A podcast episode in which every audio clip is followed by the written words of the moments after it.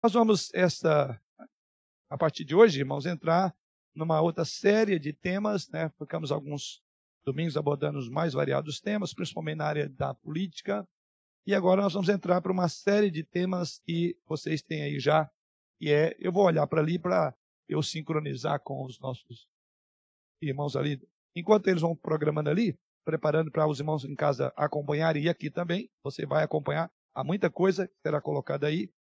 Então eu quero que você abra comigo a Bíblia no, no é, livro dos Salmos. E vamos ler o Salmo 14. Livro dos Salmos e Salmo 14. Salmo 14, no livro dos Salmos.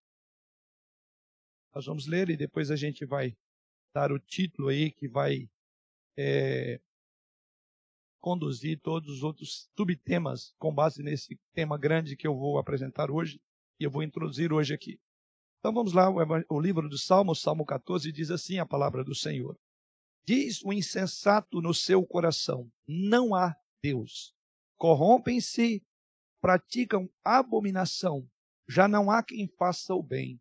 Do céu, olha o Senhor para os filhos dos homens, para ver se há quem entenda, se há quem busque a Deus.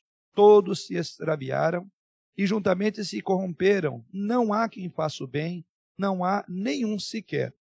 Acaso não entendem todos os obreiros da iniquidade que devoram o meu povo como quem come pão, que não invocam o Senhor?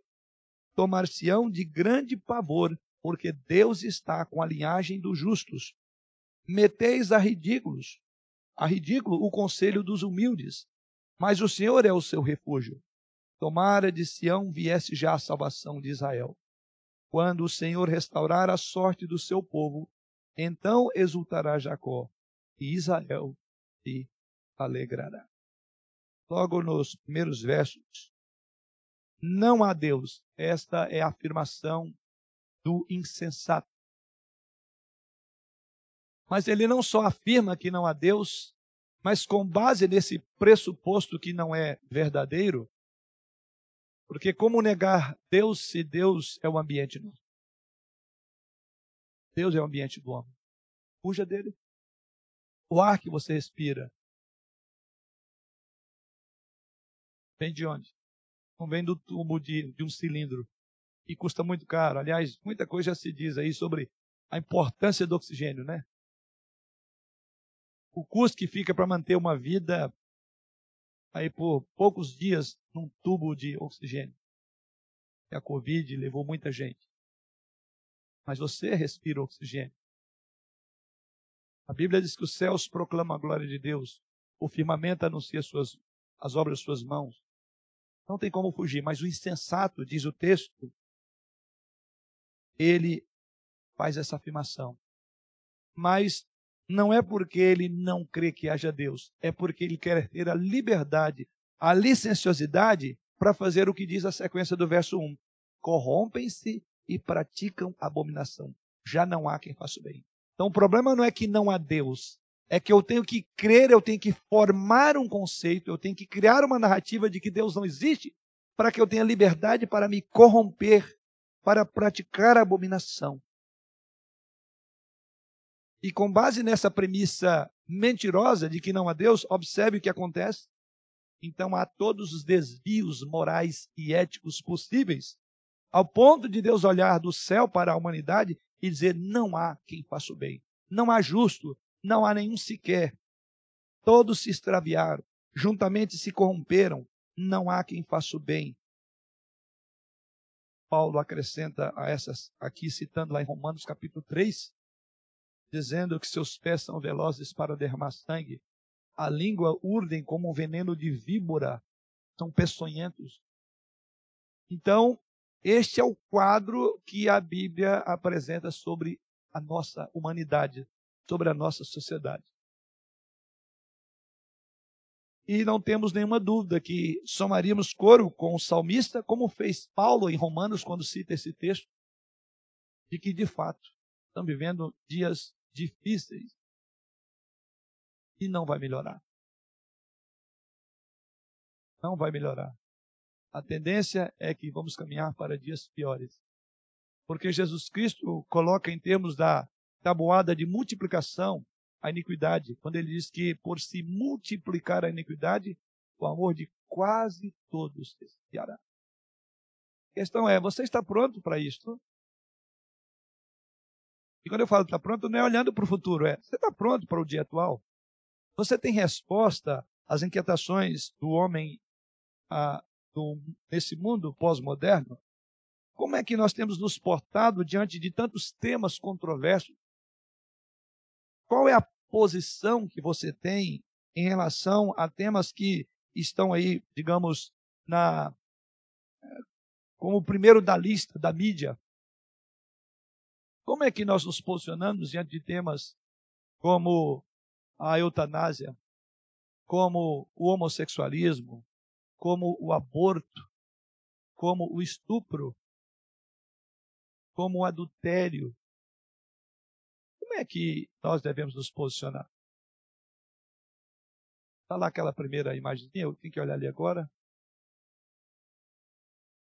Então, o nosso tema é exatamente isso aí. O cristão e as consequências éticas da atualidade. Temas como alguns que eu abordei aqui serão tratados é, durante o tempo aí das nossas aulas daqui para frente. Então, nós teremos que Observe que o conceito de bem ou mal, de Deus e o diabo, luz e trevas, certo e errado, passa pela ética.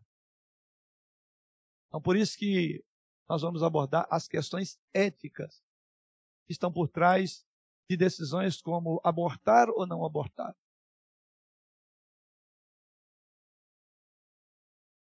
Aceitar certas práticas ou rejeitá-las, combatê-las. É a nossa ética que precisa ser trabalhada, ou aliás, é os seus valores éticos e morais que vão estabelecer. A sua crença determina os seus valores. A sua crença, as suas convicções cristãs determinam o modo como você se porta e como você responde a todas as questões que vêm a você. E eu quero crer que, como há uma enxurrada de novidades e cada uma pior do que a outra, muitos crentes não estão preparados, estão confusos, porque é um bombardear de ideias e não tá tendo, você não está tendo tempo para assimilar, analisar e dizer, está errado, está certo. Isso é coisa que vem de Deus, isso vem do diabo. Isto é luz, isso é trevas. Então, nosso propósito aqui é de dar algumas ferramentas aos irmãos do ponto de vista da ética cristã para depois então abordarmos é, alguns temas. Naturalmente, sobre essa questão ética, teria tema aí para um ano e meio a mais. Não vai ser o nosso, não é o meu propósito, mas eu quero pontuar aquelas que mais é, são debatidas nos dias atuais, questões que envolvem os princípios da ética.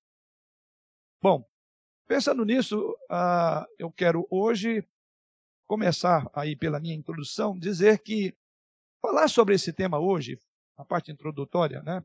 Falar sobre ética nos dias de hoje, não há dúvida que é uma tarefa extremamente desafiadora para qualquer pessoa, não só para crentes, tá? Para todo mundo. Porque vivemos num mundo onde os valores, os costumes da sociedade têm se modificado enormemente. De uma hora para outra. Quando você pensa que você tinha visto o pior, tem algo mais complicado ainda. E você pensa que, olha só, que o pior era falar de visão homossexual ou coisa desse gênero, hoje já não se fala é, é, é, que a pessoa nasce com um gênero. Fala-se em mais de 70, 85 gêneros no Brasil. E você nasce neutro. E aí você vai ter o gênero que você quer. Então, é difícil falar em ética num contexto como o que vivemos. Podemos afirmar que existem inúmeras posições éticas tomadas pelas pessoas religiosas e não religiosas, crentes e ateias. Todo mundo tem um padrão de ética. Não existe um padrão comum na maneira das pessoas encararem as questões que envolvem a sua vida, as suas decisões. Não existe. Então, por isso que muitos têm a sua própria ética, e é o que nós vamos ver. Então, o mundo pós-moderno, irmãos, é um mundo marcado pelo relativismo, onde algo que é bom para mim não precisa ser necessariamente bom para o meu próximo. E essa é uma marca característica da, da nossa modernidade ou pós-modernidade, né? o relativismo. O certo e errado nunca foram tão relativos e banalizados como o momento atual. Na realidade, para a maioria das pessoas, o certo, o conceito de certo, e o conceito de errado são meras abstrações. São simplesmente conceitos puramente subjetivos, em que esses padrões que chamamos de morais ou moralistas, os valores sociais, dependem do sabor de cada um. Vivemos num mundo altamente individualista. Então, junto ao relativismo, ele abraçou o individualismo. São marcas do nosso tempo. Relativismo e depois o individualismo. Sem dúvida alguma, a filosofia do humanismo e do individualismo prevalece no contexto das relações, sejam elas sociais, políticas, econômicas e até mesmo na religião. No mundo assim, como nós cristãos podemos viver num padrão de ética? A pergunta é: há um padrão ético para nós cristãos? Aonde é que estão fundamentados os valores cristãos? Nos próximos estudos, nós vamos refletir sobre exatamente o que está aí: o cristão e as questões éticas da atualidade. Temas que veremos que, ao mesmo tempo, são interessantes, são muito desafiadores. Pelo que eles envolvem, como o aborto. Apenas para ilustrar. Bom, sendo assim, eu quero formar aqui a estrutura do modo de pensar. E a melhor maneira de fazer é, como nós falamos, existem vários éticas, porque todo mundo tem uma ética, até mesmo o ateu, o agnóstico tem é, é, valores e padrões é, nos quais eles baseiam para tomar suas decisões, para dizer que está certo uma ação ou errada outra ação. Então vamos pensar primeiramente sobre o conceito fundamental sobre ética. Essa é a nossa primeira grande, o nosso primeiro grande tópico. Conceitos fundamentais sobre ética. Então aqui nós vamos falar o que que é, vamos tentar agrupar, porque são muitos, né? Até mesmo que eu falei tem uma ética individualista e cada um tem a sua, mas vamos tentar pelo menos agrupar para facilitar a gente pensar em blocos. Nesse tópico, o que eu quero abordar com os irmãos é que falar sobre ética, necessário se faz que alguns conceitos sejam colocados de início. E o principal deles, sem dúvida, é o da própria ética em si. Ou seja, o que significa ética? Começa por aí. O que significa ética? A resposta é: no ambiente relativista, como eu falei, pode ser depende. Ética depende de quê? Né? De que ética nós estamos falando? Da ética profissional? Da ética filosófica? Da ética religiosa? Da ética cristã? Veja que há uma pluralidade enorme aí. Mas, para efeito de raciocínio e compreensão, nós vamos ficar com o que eu chamo de conceitos mais comuns da ética em geral em nosso tempo. Então, vamos a ela. A primeira delas é entender o que, que é a ética é, secular. Aqui eu ainda não vou, para não atrapalhar os meninos ali, eu vou interagir com eles. Eu não vou pular ainda o tópico. Mas ainda dentro desse tópico aqui, é, a primeira coisa é a definição de termos. Tá? A ética secular. O que seria? Definimos a ética cristã e definimos também como ética secular, como dois grandes blocos. Tá? Então, pensando no que seria a ética do ponto de vista secular, ou o termo comumente usado, aonde é que a gente usaria, ou como é que se entende o termo ética da perspectiva não cristã. A palavra ética ela é de origem grega. Ela vem de ethos. Se você quiser escrever, é E-T-H-E-O-S. Ethos. Então, o termo aqui, a gente vai trabalhar a etimologia. Ética, conforme a terminologia grega, seria o que é um ethos? Significa modo de ser, caráter, comportamento, um hábito, um costume ou até mesmo um rito. Modo de ser, caráter, comportamento, hábito, costume ou até mesmo um rito. Com o tempo, esta expressão passou a designar qualquer conjunto de princípios ideais da conduta humana. Com o passar do tempo, isso passou a ser entendido como normas que devem ajustar as relações entre diversos grupos da sociedade. Aí você vai ver o tanto que isso é, é longo. A ética, então, nesse sentido, seria um conjunto de valores ou padrões pelo qual uma pessoa entende o que é certo, o que é errado e toma decisão a partir do que ela entende que é certo e o que é errado. Em linhas gerais. Dentro, então, do estudo da ética, que é o nosso grande tema maior, existe uma vertente chamada da ética moral, inclinada para a questão dos valores, dos padrões de moralidade. Essa palavra é, vem de um termo latim que é mos ou mores. Moral vem de mores ou de mos, que quer dizer costume, moralidade propriamente dito, que segundo o dicionário significa, dentre outras coisas, regras que regem uma sociedade padrões de valores de uma sociedade, um conjunto de princípios que regem um grupo social. Princípios como honestidade de um grupo social, do pudor, da moralidade, então é uma ética voltada à moralidade. Enquanto a moral descreve o que a pessoa faz, a ética da moralidade é, mostra o que as pessoas deveriam fazer. Então, quando você caminha para o lado da ética e a moralidade, então é essa questão. Né? Enquanto que a moral descreve o que as pessoas fazem, a ética vai dizer o que de fato elas deveriam fazer. Ou seja, ela vai estabelecer o que é correto e o que não é correto. Nesse sentido, então, é um conjunto de regras, um conjunto de regras que são admitidas, que são aceitas numa época por um determinado grupo de homens ou de pessoas. Nesse sentido, o homem moral seria aquele que age bem ou mal à medida que ele ataca ou constrange aquilo que o grupo social convencionou como correto. Simplificando mais ainda, podemos dizer então que a ética é a conduta ideal do indivíduo, baseado no significado da palavra ética, com ênfase à moral, Podemos então conceituar assim: ética é o conjunto de valores ou princípios que norteiam a vida cultural de um povo. De acordo com um outro comentarista, ele diz o seguinte, é, chamado Chamberlain, ele diz, a teoria, falando dessa ética, a teoria da natureza do bem e como ele pode ser alcançado.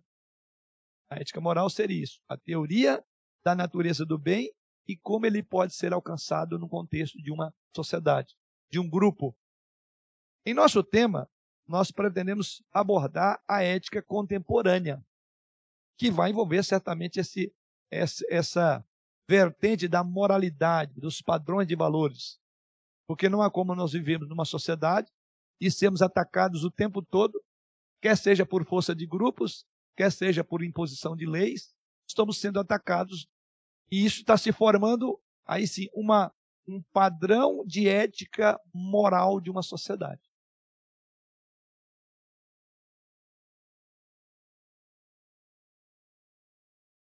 Vamos então para a segunda colocação, o segundo nosso, o segundo tópico. Então aqui nós falamos em linhas gerais o que você chamaria de ética, o conceito etimológico, de onde vem e aonde se aplica. Segunda grande divisão minha é Dentro desse ponto que nós abordamos até aqui, então nós vamos ver aqui que existem várias alternativas éticas. É, e assim como no primeiro tópico existem várias definições, esse segundo tópico também quer dizer que são muitas outras além das que eu vou pontuar. O que eu vou fazer aqui é tentar organizar elas dentro de alguns blocos, tá? Então a ética é um não é um padrão de conduta caracteristicamente cristão. Porque o próprio apóstolo Paulo, veja o que ele diz em Romanos 2, verso 14 e 15. Quando a gente fala de ética, ele fala, não, os cristãos têm uma ética. Quem não é crente não tem ética. Lê do engano. O que Paulo diz é que todos trazem a forma de lei no seu coração, no seu pensamento. Alguém lê para nós Romanos capítulo 2, versículo 14 e 15. Então vamos ver que existem várias alternativas éticas, porque a ética não é, digamos, um privilégio, os valores, os padrões não são só dos cristãos. Todo mundo tem algum tipo de ética. Depois nós vamos ver qual é essa ética. Mas o que Paulo diz é exatamente isso, em Romanos 2, versículo 14 e 15. Quando, pois, os gentios que não têm lei procedem, por natureza, de conformidade com a lei.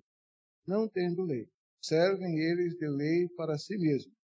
Estes mostram a norma de lei gravada no seu coração, testemunhando-lhes também a consciência e os seus pensamentos mutuamente acusando-os, acusando-se ou defendendo-se. Hum? Então veja bem, olha o que Paulo diz. Então, conforme o que Paulo coloca nesse texto, lido aí pelo prefeito João, observamos que é, a ética não é um padrão de conduta intrinsecamente cristão, que tem característica cristã. Pois no texto que vimos aí de Paulo, ele argumenta que até mesmo quem aí, os pagãos, Paulo diz que os pagãos, eles não revelam claro conhecimento da lei. Que lei? De Deus. Mas ele diz, mas demonstram a obra da lei que ela está escrita no seu coração. Tanto é que ele diz que acusando ou defendendo-se. Ou seja, então ele tem um senso de valor. Então, em outras palavras, quando se fala em ética, não pense em religião, em religiosidade, porque todo homem, é, naquela questão do ethos, do ser, ele tem noção de valores, ainda que seja para acusar ou defender. E por quê? Porque Paulo diz que a lei já foi escrita em seus sua consciência. Então o homem nasce com o padrão do certo e do errado. Lembra lá aquele primeiro gráfico? Para todo mundo. Agora, se ele vai atender a esse padrão do que é certo e fazer o certo, e do que é errado fugir do errado, aí é outra questão. Mas o que Paulo está dizendo é que todo homem traz em si a lei inscrita no seu pensamento. Todo homem tem senso do que deve e o que não deve fazer, do que é certo e do que é errado, independentemente do modo como ele faz a análise. Mas ele tem o que Paulo está dizendo. Então, isso chama ética. Então, nós já trazemos em nós esta marca. Isso faz parte da famosa frase imago Dei. O homem é um ser moral. Então, o conceito de certo e errado faz parte da natureza humana. Então, nesse sentido, é, todos os seres humanos vão ter um tipo de abordagem ética com base nesse seu conhecimento. Então, ele não pode alegar que eu não sabia, que eu não tinha a mínima ideia que era errado. Por quê? Deus imprimiu isso na consciência dele. O pecado, naturalmente, ele obscurece, mas ele não tira a capacidade de saber que está certo ou errado. Então, esse é um ponto importante no nosso tópico, tá? Então, a perspectiva de uma pessoa, ou a visão de mundo que uma pessoa tem, que a gente chama de cosvisão, ou a visão que ela tem da vida, serve de ponto de partida de tudo que relaciona-se à ética dela. Então, nesse sentido, nós estaremos ao lado de todo mundo que defende algum tipo de ética. Assim, as nossas ações éticas podem ter origem em uma estrutura de pensamento humanista como islâmica, budista, ateia ou até bíblica. Grave bem, a nossa ética terá origem em uma dessas estruturas, seja no pensamento humanista, que eu vou abordar daqui a pouco, numa fé islâmica, budista ou até mesmo ateia e também cristã. Porque todo homem é um ser etos. Por natureza, ele traz isso. Então, quando nós abordamos uma pessoa, quando alguém vem falar conosco sobre algum tema, algum desses assuntos controversos, saiba, ninguém é uma tábua é, rasa, ninguém é uma folha em branco. Todo mundo tem uma cosmovisão, tem valores intrínsecos, sendo religioso ou não. Não há fé cristã ou budista ou islâmica. Todo mundo. Então, isso nos iguala.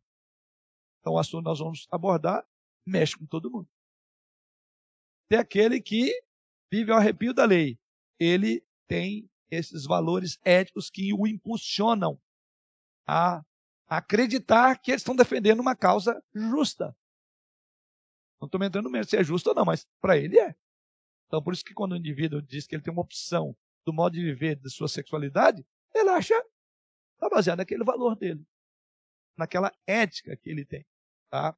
Bom, os estudiosos do tema, né, do assunto ética, geralmente agrupam as alternativas éticas de acordo com o princípio orientador mais fundamental. E aqui eu vou trabalhar os três principais, que seria a chamada humanista, ética humanista, a ética natural e a ética religiosa. Vamos então a elas. primeira delas, ética humanista. Isto, está ali. Então, a primeira delas, dentro da ética humanística, e humanística temos o hedonismo. Mas vamos entender primeiramente o que seria uma ética humanista. Aqui é uma classificação em bloco, tá? Então, como eu falei, em três grandes blocos. Mais uma vez, a humanista, a humanística, a ética natural e a ética religiosa. Dentro da ética chamada humanística, temos é, o que? São aquelas que tomam o ser humano como uma medida de todas as coisas, daí chamada humanística. Então, quando ela tem o homem como padrão, a base e o fundamento de tudo. Por isso que ela é chamada de ética humanista, ou seja, o pressuposto principal dela é o homem, ou seja, são éticas que favorecem escolhas e decisões voltadas intrinsecamente para o homem, como o homem tendo o valor intrínseco em si. Ele é o referencial de si mesmo. A sua vida, os seus padrões estão fundamentados em si mesmo. Ele que constrói. Ele é o. Como eu chamaria? Ele é o, o referencial de si mesmo. Então, toda ética cuja ênfase é o homem mesmo, era é chamada de ética humanista ou humanística. Então, esse é o primeiro bloco que nós vamos ver. Como que ela se apresenta, né? como você vai enxergar uma ética humanista. Primeiro, humanística. Primeiro, entendendo o que significa. Voltada e centrada no homem. Então, a ética cristã, ela é tel-referente. Tel é o termo theos, tel, que é Deus, né? Então, Deus referência que está dentro da ética religiosa. E a ética religiosa divide em não cristã e cristã. Já a ética humanista é o homem é referência de si mesmo. Então é ele que constrói seus valores. Ele não quer ser medido por uma régua tel-referente, mas uma regra que ele mesmo constrói. E aí, para onde nós vamos parar? Não tenho a mínima ideia. Mas o próprio texto diz que esses homens acusando, se defendendo, eles têm uma lei. Eles têm a referência, porém eles se conduzem por uma ética humanista. E eu diria que dentro do conceito da ética são as pessoas que mais sofrem, são aquelas que têm uma referência, porque Deus é o ambiente do homem, tem como fugir dele, mas ele nega isto a qualquer preço, de qualquer forma, para viver uma ética que ele mesmo estabeleceu como correta, que é a ética humanista. Então vamos ver como que esta ética humanista se desenvolve? Temos a primeira delas que é no hedonismo. O que é o hedonismo? É uma forma de ética humanística é, que enfatiza o prazer como o ponto mais elevado, mais importante a se buscar é o prazer. Então, esse sistema ensina que o certo é aquilo que é agradável, a palavra hedonismo vem de um, de um, de um verbo grego que literalmente significa prazer. Tá? Como movimento filosófico, ele teve a origem, o hedonismo, nos ensinos de Epicuro e de seus discípulos. Aliás, e isso está aí nas Escrituras Sagradas, quando Paulo chega a Atenas e diz que ele ficou impressionado de ver a religiosidade daquele povo, lembra? E aí ele foi levado para discutir com os filósofos. E tinha duas linhas de filosofia: os estoicos e os epicureus. Epicuro. Então, o hedonismo, então qual é a ênfase do epicurismo? É essa ênfase como está inclusive lá na carta de Paulo. Comamos e bebamos, porque amanhã morreremos. Sabe de onde vem isso? De uma filosofia do prazer. Coma e beba tudo que você puder agora, porque amanhã morreremos. Curiosa que essa ética estava dominando a igreja de Corinto, lembra? E Paulo chega a dizer: olha, não usem da liberdade para dar ocasião à carne. Então a igreja de Corinto, quando eu falo igreja, alguns, né? Abraçaram uma ética hedonista naquela época. Essa expressão é o cerne da, da, da busca do prazer como o, o, o, o último foco, o prazer. Então o epicurismo era um sistema de ética que ensinava, em linhas gerais, que para ter uma vida cheia de sentido e significado, cada indivíduo, então, deveria buscar, acima de tudo, aquilo que lhe desse prazer ou felicidade. E aqui o próximo não importa. Se isso me dá prazer, qual o problema? Como movimento filosófico, o hedonismo passou. Já não vemos essa filosofia, eh, esse aspecto filosófico hoje do epicurismo nos dias atuais. Mas certamente a doutrina central da ética epicurista do prazer, do hedonismo, permanece em nossos dias. Somos todos, grave bem, somos todos hedonistas. Por natureza. Por isso que você já ouviu alguém dizer, eu não sou maso. O que, que é o masoquismo? É o contrário do hedonismo. Ninguém fica feliz porque sofre. Então, nesse sentido, nas nossas entranhas, nós somos mais para hedonismo. Porque quando você vê alguém que tem prazer na dor, ele é anormal, tem alguma coisa errada. Mas deixa eu explicar: o hedonismo pode chegar ao ponto de buscar o prazer, inclusive na própria dor. Tem prazer na dor. Basta você ver certos crimes e certas barbáries que acontecem na nossa sociedade. Como é que um dia ele fez isso? E ele não chega neles, você está arrependido? Não. Se você tivesse a oportunidade de fazer, você fazia, fazia. E com muito mais requinte de maldade. A esse ponto chega uma visão hedonista absurda. Mas o fato é que todos nós buscamos prazer, irmãos. Vamos ser honestos. Então nós já temos uma tendência natural a uma visão hedonista da vida, tá? Porque não somos masoquistas. Todos, então, por natureza, somos hedonistas. Frequentemente, somos motivados em nossas decisões pela busca secreta do prazer. Ética natural do homem é o hedonismo. Então eu diria que naturalmente nós buscamos prazer. Tá? Instintivamente. O homem toma decisões e faz escolhas tendo como princípio controlar e buscar aquilo que lhe dá o maior prazer e a maior felicidade. Por isso que eu falei, todos nós temos uma ponta de hedonismo. Por isso que é uma filosofia, é uma ética muito comum. Muito embora o cristianismo reconheça a legitimidade da busca do prazer, porque fomos criados para o prazer. Não é isso? Estou fazendo uma pergunta.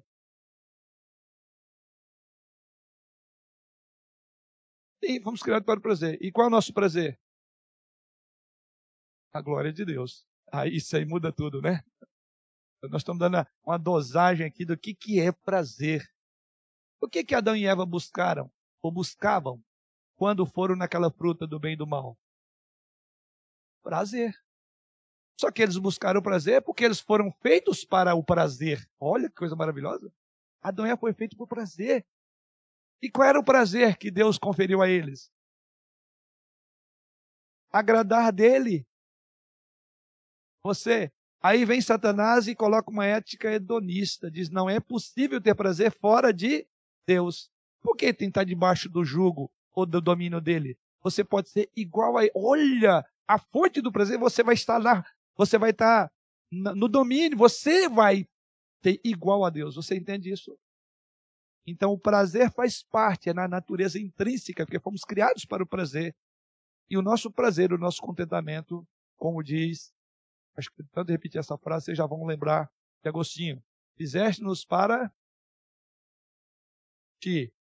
E a nossa alma está inquieta enquanto não voltar para ti. Nossa, nós só vamos ter contentamento quando voltarmos para Deus. Mas o pecado alterou tanto que ele mostra que é possível, ele faz uma propaganda enganosa que é possível ter prazer fora de Deus.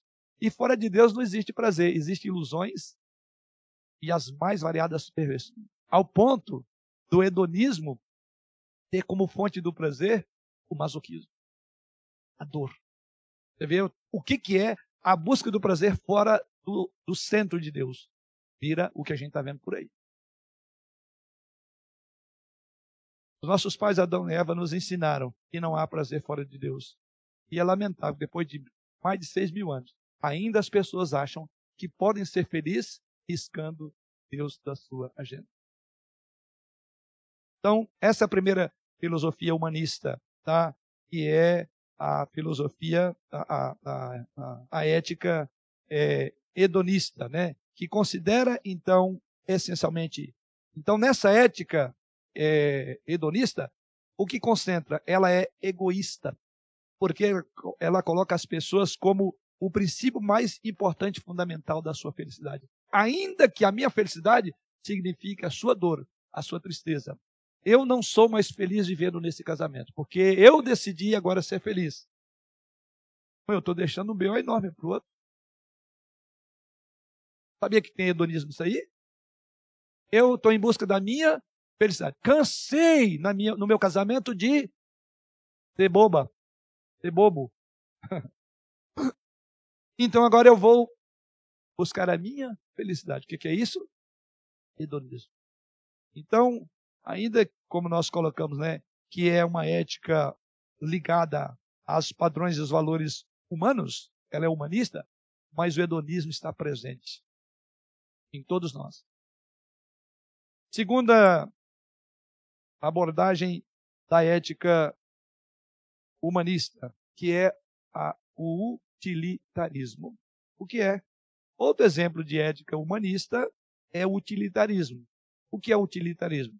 É um sistema ético que tem como valor máximo o que considera o bem maior para o maior número de pessoas. A ideia de ser útil, utilitário, não é? Em outras palavras, o certo é o que for útil. As decisões são julgadas não em termos das motivações ou princípios morais envolvidos, mas dos resultados que produzem. Nesse sentido, os fins justificam os meios. Se uma escolha produz felicidade para as pessoas, então ela é correta. É nessa caminhada que nós vemos uma série de colocações hoje dizendo: ah, mas qual o problema se eles são felizes? Se isso é a forma como eles se amam. Utilitarismo. A ética utilitarista pode parecer estar até alinhada com o ensino cristão de buscarmos o bem das pessoas, não é isso? Nós temos que buscar, a Bíblia ensina isso. Ela chega até a ensinar que cada indivíduo deve sacrificar seu prazer pela coletividade. Ao contrário do hedonismo. É. Então, o que é útil para a maioria? Entretanto, é perigosamente relativista a ética utilitarista. Por quê? Quem vai determinar o que é o melhor para a maioria? Posso trazer alguns exemplos. O que é melhor para a maioria? Os irmãos lembram do nazismo? Os nazistas dizimaram milhões de judeus em nome da humanidade. Antes deles, já era popular o adágio de que os fins justificam os meios. O perigo, então, do utilitarismo é que ele transforma a ética simplesmente num pragmatismo frio e impessoal. Decisões certas são aquelas que produzem soluções e resultados inúmeros. E é com base nisso que tem certos governos, tem certos países no mundo que simplesmente acham que tem que dizimar o outro, porque esse é o bem comum da maioria. É bom lembrar que a voz do povo nunca foi a voz de Deus, viu? Cuidado com essa questão. Mas isso nos remete a uma terceira visão da ética humanista, que é o existencialismo. Ainda podemos mencionar o existencialismo como exemplo de ética humanística. E o que, que seria o existencialismo? Ele é defendido em diferentes formas de pensadores, como Kierkegaard, Sartre, é, Simone Perrabot. O existencialismo, então, é bastante pessimista. Os existencialistas são céticos quanto a um futuro maravilhoso ou bom para a humanidade. São também relativistas, acreditando que o certo e o errado são relativos à perspectiva do indivíduo e que não existem valores morais e espirituais absolutos. Para um existencialista, o certo é ter uma experiência, a ideia de existencialismo. É agir. É aquela questão pessoal. Né? O errado é vegetar, é ficar inerte. Então, o existencialismo ele explora toda a possibilidade que há. Errado é ficar inerte. Então, a experiência. E aí, eu posso ter as mais variadas experiências. Tarter, por exemplo, um dos maiores famosos existencialistas, disse o seguinte: o mundo é absurdo e ridículo. Tentamos nos autenticar por um ato da vontade em qualquer direção. Então veja o conselho dele, que é absurdo e ridículo. Então o que você tem que fazer? Tente se autenticar por um ato da vontade. E a palavra é em qualquer direção. Como, se o um mundo absurdo, como eu me autentico? Como eu me faço valer? Ele conclui, por um ato da vontade que você pode tomar em qualquer direção. Pessoas influenciadas pelo essencialismo tentarão viver uma vida toda em profunda intensidade, tomarão decisões que levam a esse absurdo. Um outro autor chamado Aldous, ele defendeu o uso de drogas, segundo ele, já que essas drogas produziam experiências acima da expectativa normal do absurdo do mundo que ele é. Da mesma forma, pode-se defender homossexualismo e o adultério, numa visão existencialista. O existencialismo, então, irmãos, é o sistema ético dominante em nossa sociedade moderna. Sua influência percebe-se em todo lugar. Você consegue enxergar coisa de existencialismo na vida da maioria das pessoas com as quais você convive. A sociedade atual tende a validar de forma ética atitudes tomadas com base em experiência individual. Por exemplo, um homem que não é feliz em seu casamento e tem um romance com uma outra mulher com quem ele se sente bem, geralmente ele recebe a compreensão e a tolerância da sociedade. Mais do que isso, ele é impulsionado. Se você não está indo bem, o problema é de você. Mas o pior de tudo, e já no meio cristão, aqueles que chega alguém que está com o casamento meio balançado, e é normal quando você tem um impacto de que é, seu cônjuge é, você não ama mais o cônjuge, você está num processo de eventual separação, é muito comum você conversar com pessoas. E aí você procura as mais variadas pessoas. E os crentes, que procuram muitos não crentes, contrariando o que o texto de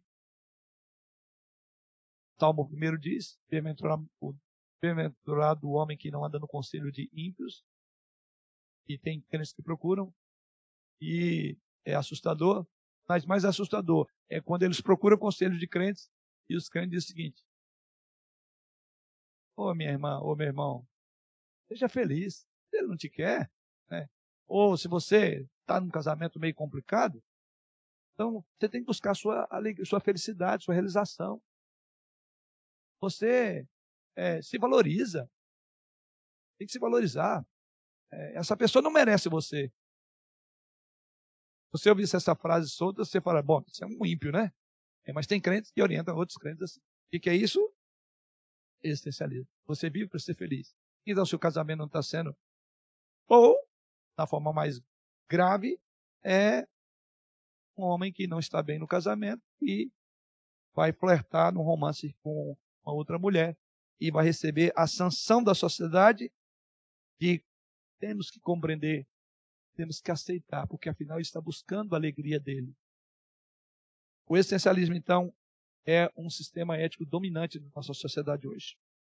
Depois temos a, a quarta aí, que é a ética situacionista, ainda dentro do campo da proposta da ética humanística. Então, a quarta vertente é, dentro do humanismo, é o situacionismo, uma ética situacionista quando o certo ou errado está vinculado ao contexto social ou cultural onde a decisão é tomada. Daí a ideia de situação. Tá? Nesta alternativa, as normas mudam de acordo com as mudanças da sociedade. Exemplo de uma ética situacional que popularizou na década de 1960 é que ensinava que o amor, entre aspas, é tudo aquilo que nós precisamos. E dizia naquela época de 60, Lembra até que tinha aquele movimento do Paz o Amor? O amor constrói, por favor, plante uma flor para florir. Você lembra, João?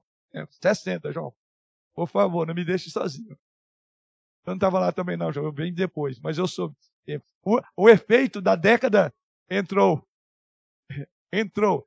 Entrou até 70, né? O, o de 70 aí, 70 não antes, né? Da década de 70 tem muita gente aqui, né?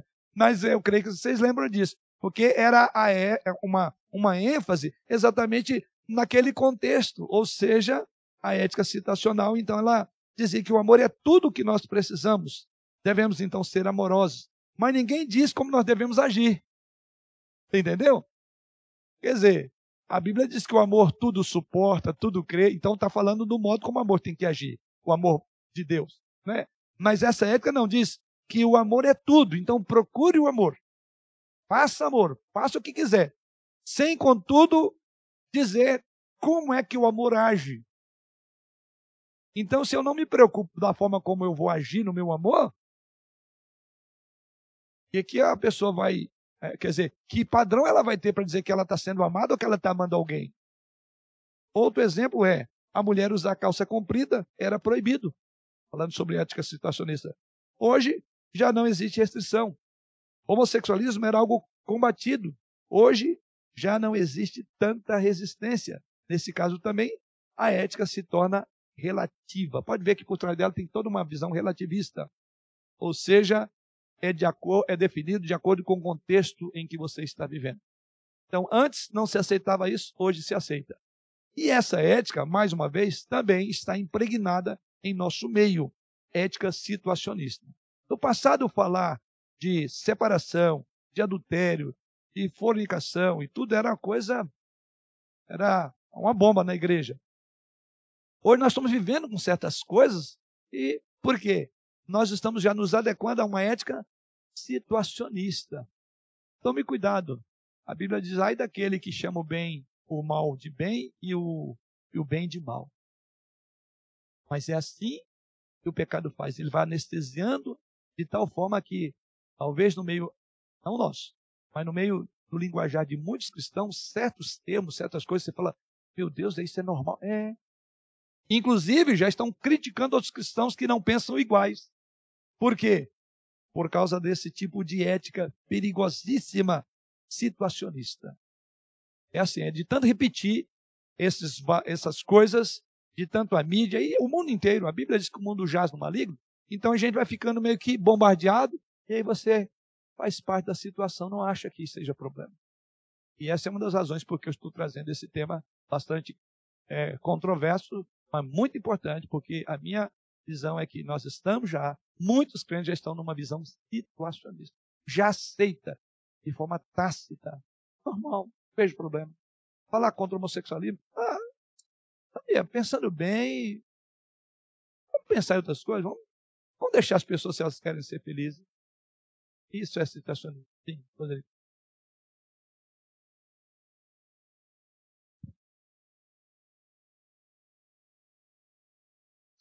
Ah, ok, é mais fácil aí participar. É, pensando na ética situacionista, tem alguns pontos que a Bíblia não deixa claro para nós, né? Pensando, a gente sabe que a moral é de uma determinada cultura, de determinado povo, não sobrepõe aquilo que a Bíblia nos ensina. Isso já explicou, está muito claro. Mas na questão de pena de morte, e crente pode ter é, posse de arma?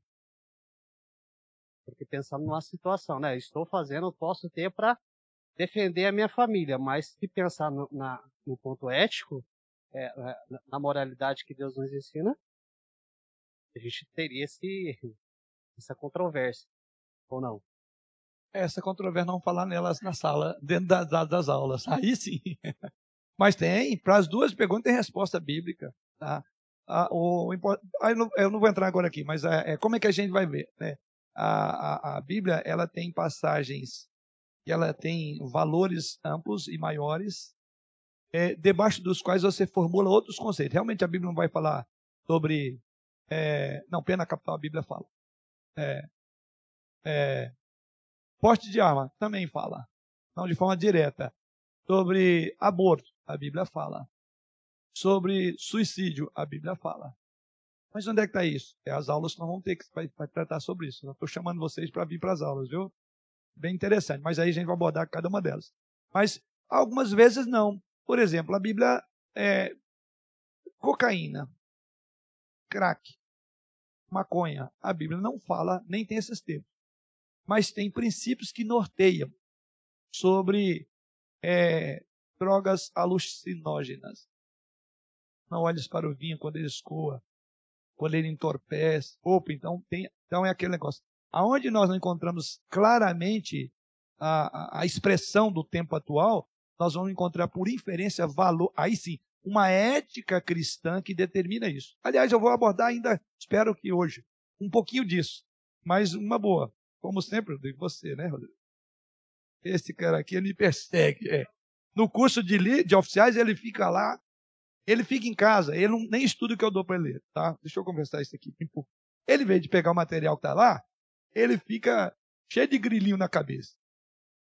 Aí ele vem para a sala de aula e fala, pastor, antes de começar a continuar o nosso estudo, eu tive pensando, pode saber. Aí acabou a aula, vamos explicar o que.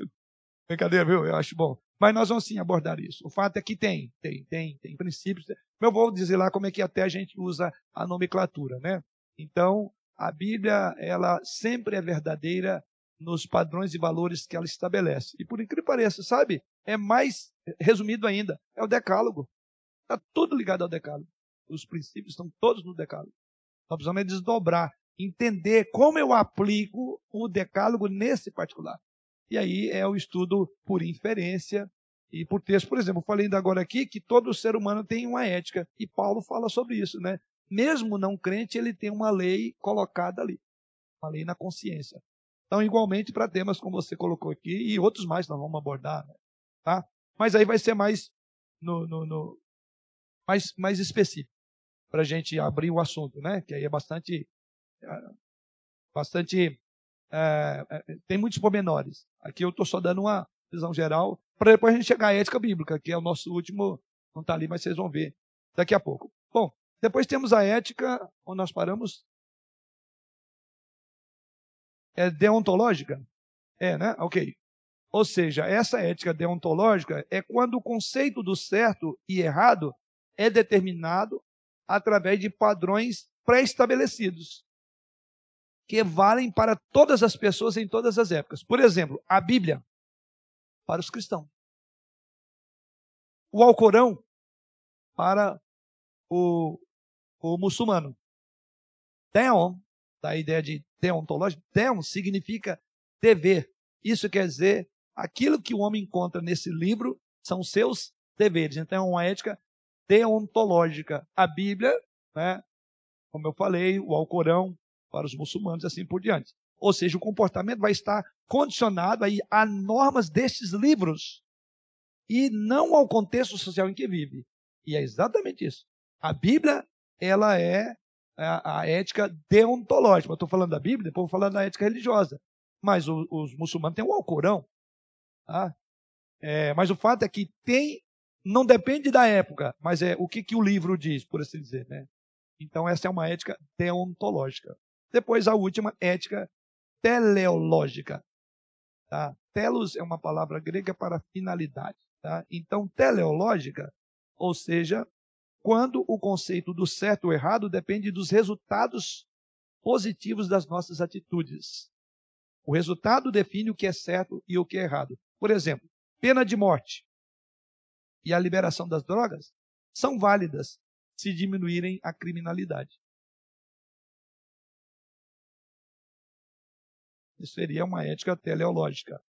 Nesse caso, a norma valida enquanto os resultados forem positivos. Mas se não diminuir a penalidade, ou diminuir a criminalidade, então não é válido.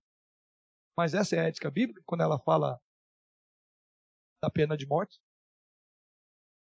Mas a, a, a finalidade. Não, se o fim é esse, e muita gente diz, então eu não acho que a pena de morte tem que ser estabelecida, porque nos países ou nos lugares onde ela foi é, é, é, aplicada, né, não diminuiu. Mas quem disse que, que essa questão de da pena de morte tem a ver com essa ética teleológica.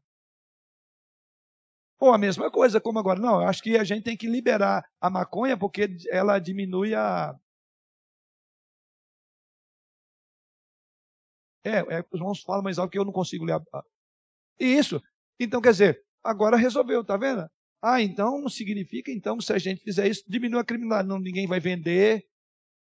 Porque essa é uma essa ética teleológica é que está lá no Supremo do país, sabia, né? Ah, não, vai diminuir a criminalidade, que aí não vai ser mais ilegal. Aí você não vai sustentar os, os, os, os traficantes. Não, e os países. Agora, então o país que adotou isso diminui a criminalidade, que aí não vai ter venda. É, como é que chama? É, é ilegalidade, não vai haver tráfico. Isso é uma ética teleológica. Primeira grande volume de ética que eu falei é ética chamada humanista. Vamos ao segundo e penúltimo bloco de como classificar esse um pouco menor. A chamada ética naturalista. Temos lá a ética humanística. Agora vamos para a segunda, irmãos, aí. Vocês estão ajeitando lá. Para a gente agora ver essa outra ética, que é a ética naturalista. Segundo grande bloco, tá? Então, o que seria a ética naturalista? Esse nome é geralmente dado a um sistema é, ético que toma como base o processo das leis da natureza, daí a ideia de naturalista. Tá? O certo é o natural. A natureza nos dá o padrão a ser seguido. A natureza, numa primeira observação, ensina que somente os mais aptos sobrevivem, que os fracos, que os doentes, que os velhos e debilitados tendem a cair, a sair de cena, a desaparecer, à medida que a natureza evoluiu. Então essa ética naturalista, ela exclui os mais fracos, porque é a lei da própria natureza. Então, o idoso, que produção o idoso tem hoje? O que, que ele é importante? Hoje nós falamos sobre o dia do idoso, né? Olha aí, viu? Logo, tudo que contribui para a seleção do mais forte e a sobrevivência do mais apto é certo e bom. E tudo que dificultar é errado e mal. A nossa sociedade, de alguma forma, caminha muito por essa ética pode-se perceber a influência da ética naturalista claramente na sociedade atual. A tendência hoje de legitimar a eliminação dos menos aptos se observa nas tentativas de legalizar o aborto, a eutanásia em qualquer circunstância. Os nazistas eliminaram doentes mentais e esterilizaram os chamados inatos biologicamente. Sabia disso? Um autor chamado Sede defendia a exploração dos mais fracos, como, por exemplo, mulheres em especial, mais fraca. Nazistas defenderam o conceito da raça branca germânica, os irmãos lembram? Como uma raça dominadora, está lá na, nos anais da história, justificando assim a eliminação dos judeus e dos outros grupos. Ainda hoje encontramos pichações feitas por neonazistas nos muros da cidade de São Paulo contra negros, nordestinos e pobres. Sabe o que é isso? Ética naturalista. Conscientemente ou não, pessoas assim seguem a ética naturalista de sobrevivência dos mais aptos e da destruição dos mais fracos. O cristão ou os cristãos entendem que uma ética baseada na natureza jamais poderá ser legítima, visto que a natureza e o homem encontram-se de ponta cabeça, ou seja, radicalmente desvirtuado do propósito natural, do afastamento uma, do, do Criador. Por quê? Porque Paulo diz que a própria natureza, ah, Deus quer ordenar, né? E maldita será a terra por sua causa. E o apóstolo Paulo diz que a natureza geme, ou seja, toda a natureza, toda, todo o ambiente. Em outras palavras, não existe mais nada natural, tudo é atípico. Depois da queda não tem nada natural. Então, como é que vamos fazer? Se essa ética naturalista é eliminar o mais fraco, o menos forte, o menos capaz, dá-se vazão a todas essas loucuras que aconteceram na história da humanidade, como dos nazistas. A natureza, como temos hoje, é se afasta do estado original em que foi criada, não pode servir como um sistema de valores para a conduta dos homens. Por isso que Jesus Cristo veio para restaurar a resposta do evangelho não é eliminar os que não não somam mais na sociedade, mas é restaurar. O contrário da ética naturalista. Terceira e última grande bloco de ética, chamada ética religiosa. Tá? Éticas religiosas. Ética, as éticas religiosas têm duas, tá? A não cristã e a ética cristã. Como eu falei, não é só nós que preocupamos com ética. Já vimos lá no início que ética é algo comum a todos, porque Paulo coloca lá em Romanos, que o João leu, né? Cada um traz em si a lei. A lei de Deus está na consciência.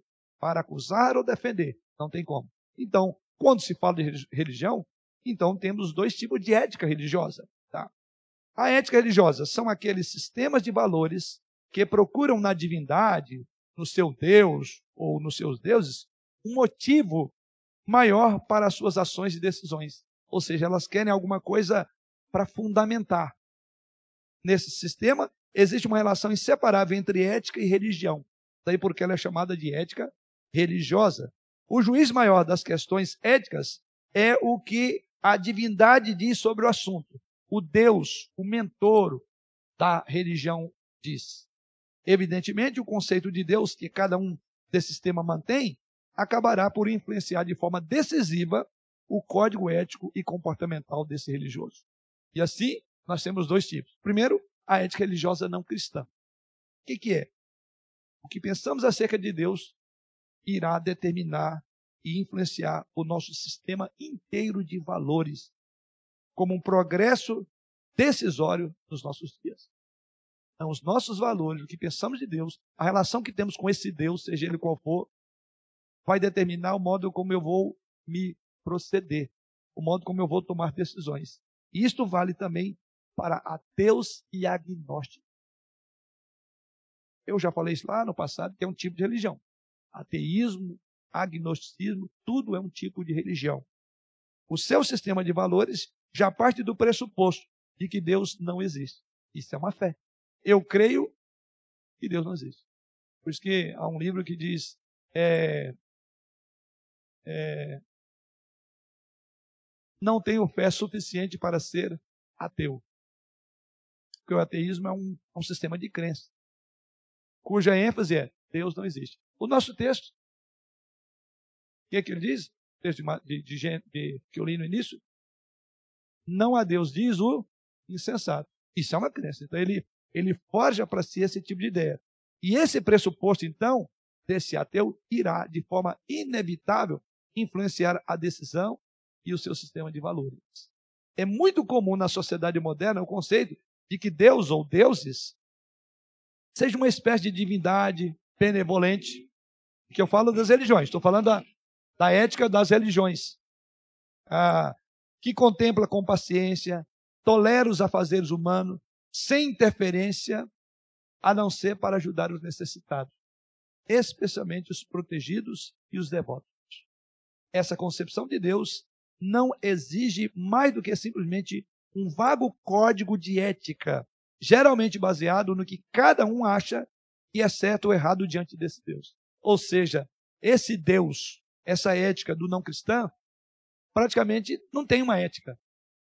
Ela usa o argumento da religião, da fé, como meio de endossar os seus prazeres. Então ele manipula Deus do jeito que ele quer que era a tentativa do povo de Israel. Lembra? Eles queriam Deus, Deus está montando um código e dizendo o modo como ele deveria ser adorado. O que, que eles fizeram?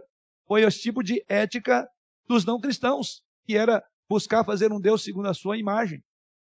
Então, observe que a ética não cristã, preponderantemente, a grande força dela é, a, é você que cria a sua religião. O Deus é você que imagina. Então, por isso que a ética não cristã, predominantemente, vai apresentar um Deus, uma divindade manipulável. Você coloca ele no copo de água que ele não fizer o seu casamento naquele ano, de cabeça para baixo ainda, né? Ou então você vai atender, eh, vai atender qualquer tipo de, de, de coisa. E aí você faz uma penitência, você faz uma caminhada para que. Então ele é manipulável. Então você que cria a religião. Fora do cristianismo é isso, é o homem inventando a religião. Então essa é a chamada ética não cristã em que Deus não tem um código de ética, de moralidade. Sempre o Deus é o Deus tolerante. E é por isso que você e eu temos dificuldade quando lidamos com os religiosos. Não, nós temos que ser tolerantes. Nós temos que é, pensar na bondade, na fraternidade dos irmãos. Diz lá um, um dos religiosos, né? Quer dizer, é esse conceito. E ninguém é chamado à, à prestação de contas, ninguém é, é, é questionado. Simplesmente Deus está aí para fazer o que você quer. Mas, lamentavelmente, esse tipo de ética não cristã está vivendo no meio dos chamados cristãos, o que é mais esdrúxulo. Porque de quem não conhece a Deus como nós conhecemos a luz das Escrituras, ah, como os outros. Não esperamos nada. Mas o é que tem gente que usa isso e está pintando um Deus que você vem para dar ordem para ele, para dizer o que, que ele tem que fazer. Eu ordeno e ele vem para te abençoar. Não se fala em valores, não se fala em ética, não se fala em mandamento nessas igrejas. O que, que é? Estão dentro do cristianismo colocando uma ética não cristã. Essa é mais grave, sabe? Porque essas pessoas conhecem a, a ética que está aqui. Deontológica, lembra? mas eles vivem como se Deus não existisse. Faz da igreja um local de espetáculo, faz da igreja um local de todo mundo se sentir bem. E esse tipo de cristianismo disfarçado, ou desculpe, esse tipo de paganismo disfarçado de cristianismo, desculpe o uso forte aqui, é, o que eu vejo hoje é muitas igrejas evangélicas pagãs. São paganismo disfarçado de cristianismo, o que é mais grave. Porque estão deturpando as escrituras e fazendo a escritura dizer o que Deus não disse. E observe, nesse momento, há alguma coisa sobre o pecado? Confrontação? Não, porque o propósito não é bem esse. O propósito é outras coisas, é fazer. Hã? Satisfazer o prazer. O hedonismo, tá, tá vendo? O hedonismo misturado.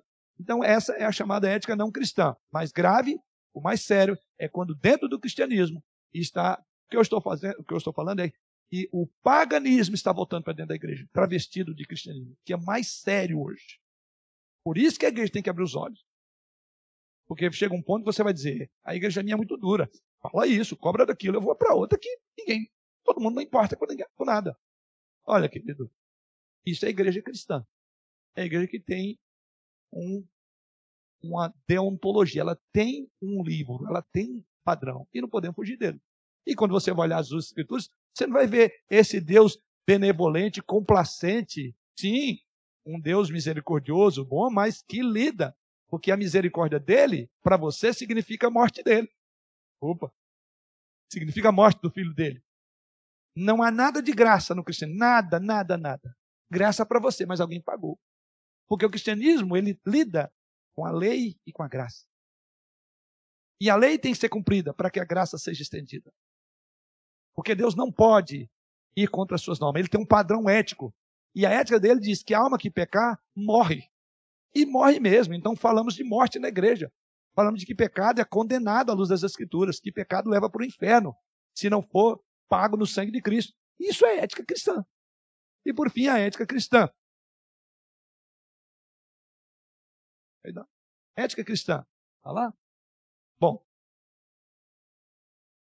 A ética cristã, irmãos, é o sistema de valores morais associado ao cristianismo histórico e que retira dele a sustentação teológica e filosófica dos seus preceitos. Tá? Emil Brunner, teólogo, afirma que a ética cristã é a ciência da conduta humana determinada pela conduta divina. Acho que é uma das melhores afirmações. São várias, mas essa fica mais fácil. Vou repetir. Emil Brunner, teólogo, diz: a ética cristã é a ciência da conduta humana determinada pela conduta divina. Mas nós estamos vendo no, no, no Êxodo. Lembra que a primeira vez que as tábuas da lei, Deus deu a tábua da lei, ele está lá escrito, os dez mandamentos. Nós chegamos lá no capítulo 35, vemos repetição de novo. Mas se repete a lei? Não. O que, que Deus vai fazer lá? Quero ver vocês pegarem esse sermão, que esse é muito importante. É de tantos outros mensagens, mas essa aí. Por que, que não há repetição? No lugar de repetir todo o decálogo de novo na segunda tábua da lei, quando houve uma, quando o, o pacto foi renovado por Deus, que Deus disse: Olha, não vou com vocês, repetindo lá, não vou com vocês. Aí depois o povo, é, é, é, não. Aí Deus, eu vou destruir Aí Moisés intercede, Deus diz: Eu não vou destruir, então eu vou perdoar vocês. Só que é o seguinte: eu não vou com vocês. Aí o povo, Moisés disse: Então não vale a pena, não só o teu perdão, mas o Senhor precisa estar conosco. Aí Deus falou: Então tudo bem, então eu vou trazer de novo. Vamos onde nós paramos. Onde é que nós paramos? Naquela quebra da, da tábua. Faz o seguinte: passa de novo a tábua. Está lá, no capítulo. E aí, quando é dito lá, lá no texto, Deus fala de novo dos mandamentos? Não. No lugar do mandamento, o que, eu coloco? Adoração, mas. Hã? Aplicação. E como é que Deus aplica o decálogo? Ele não vai falar dos dez mandamentos, ele vai falar: Eu sou bondoso, Moisés. Olha, é de arrepiar. Porque o decálogo é reflexo dele. Ele não vai repetir, ele vai dizer: Eu. Porque a lei espelha quem eu sou. Eu já te disse, agora eu vou te dizer. Tá bom, então deixa eu passar esse versículo mãos, vocês nunca vão esquecer. Hã? E isso, ele, ele no lugar dos mandamentos, ele vai dar os atributos dele. Lembra isso lá? Ah, é? Agora eu estou vendo aí, né? Agora lembrou, né? É, mas não é só você, não se acha que eu fico com esse sermão na cabeça o tempo todo? É muita coisa, já estou com outra ideia para hoje, então não dá para lembrar tudo, mas é gostoso você fazer essa ponte e nunca esquecer na segunda tábua das leis, Deus não dá, desculpa, a segunda vez. Só descreve que foi dado. Ou seja, Moisés escreveu e diz lá que foi o dedo de Deus, lembra? Porém, ele não repete, mas ele fala dele. É, é, capítulo.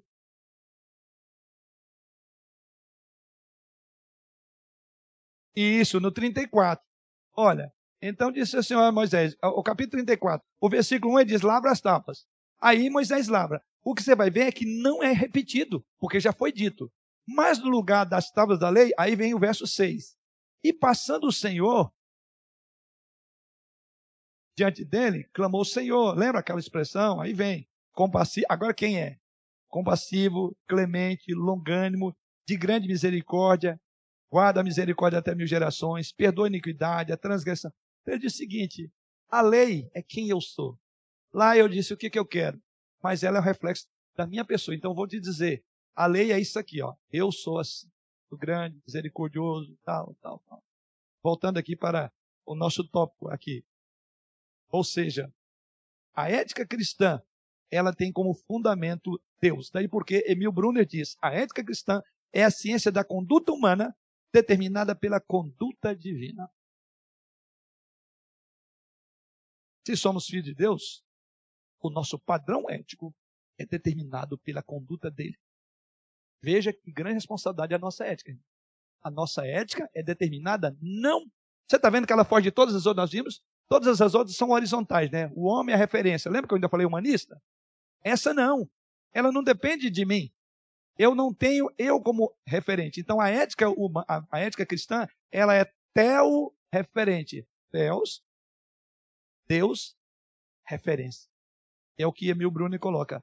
A conduta humana é determinada pela conduta de Deus. É como Deus age. Eu tenho que agir. Que a minha ética é baseada nele. Ok? Como as demais éticas já mencionadas até aqui, é, a ética cristã opera a partir de diversos pressupostos e conceitos que acredita que, que estão revelados nas Escrituras, pelo único Deus verdadeiros, verdadeiro. E aqui eu cito quatro importantíssimos é, revelado nas Escrituras. Primeiro deles,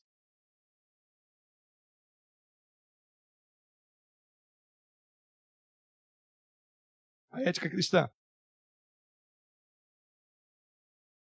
Primeiro, a existência de um único Deus verdadeiro, Criador dos céus e da terra.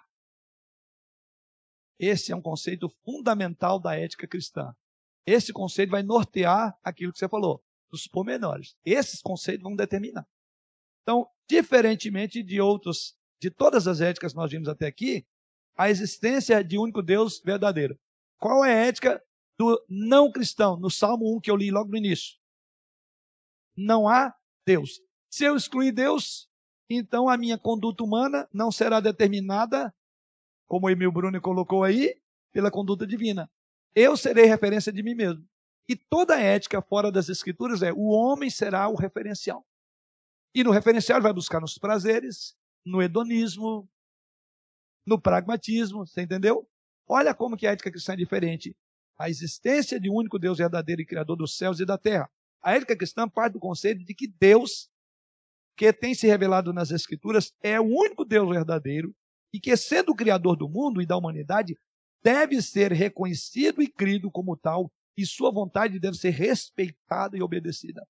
Por isso que nós, como crentes, seremos sempre um problema para todo e qualquer homem natural. Defendendo os mais variados tipos de ética, porque você virá para aquele ambiente, como eu lembrei na classe catecúmena agora, luz. Onde chega a luz, tem um conflito. As trevas vão ter que sair. Não dá. Tem sal, então a podridão não acontecerá. Então você não precisa dizer nada como crente, tá? Basta você, repetir a expressão de Emil Brunner, ter uma conduta humana determinada pela conduta divina, você não precisa de falar. Se você for um crente verdadeiro, as pessoas vão ver você com um baita de um problema. Eles vão ficar desconfortados no ambiente do trabalho. Pô, você estimar aquele cara é crente. Hum, pudesse eu matava ele, eu queria. É, eu, eu, eu vivo uma vida meio de trejeito aí. Eu chego perto de um crente, não precisa falar nada, não, ele é homofóbico. Não, não é não. É que ele é o que é. Você entende? Então a nossa ética, ela é expulsiva do mal. É natural, porque é andar segundo os padrões de Deus. Então você não precisa de falar. Você agir já é tudo. Por isso, então, que Jesus Cristo disse lá na, na oração sacerdotal: Pai, não peço que os tires do mundo, mas livre do mal. E no mesmo contexto ele diz, né? O mundo, o mundo me odiou, como também odiará vocês. Não tem vida fácil como crente. A nossa vida vai ser um desconforto inteiro. Quantos anos você vê? Você será um desconforto para o mundo, irmão. Pense nisso. Não tem ética citacionista entre nós. Não dá para remar de acordo com a maré. Existe uma contracultura cristã básica, essencial. Pense nisso. Não tem vida fácil para crente. Então, tentar dar um jeitinho para a gente não ter tanto problema, esquece. Não existe para a ética bíblica. Porque ela tem uma referência, ela é tel-referência. Paramos por aqui, os irmãos deixem anotado, e aí sim eu vou abordar isso, e vou entrar agora no Salmo 14, e depois vou para o Salmo 15 na próxima semana, que nós vamos ver que esses dois salmos, inclusive a tarefinha de casa é leia o Salmo 14 e leia o 15. O 15 é uma resposta ao 14. Há uma estrutura literária importante. Salmo 14 e 15 estão ligados. Tá? No Salmo 15 é o incrédulo. Aí, aí Deus diz assim: Mas a ética cristã é quem habitará? É assim como é Salmo 15? No Monte Senhor. No Salmo 14 diz assim: O perverso, ele diz que não a Deus. Ele exclui Deus para fazer o que quer. Ele corrompe, se pratica abominação. Aí no Salmo 14 ele diz assim: Senhor, nesse contexto, quem habitará no teu santo monte. É. Quem? Aí vai dizer o que é limpo, aí vai falar ética cristã. E é um dos textos que nós vamos falar um pouco de ética, além de muitos outros temas que vamos abordar. Obrigado.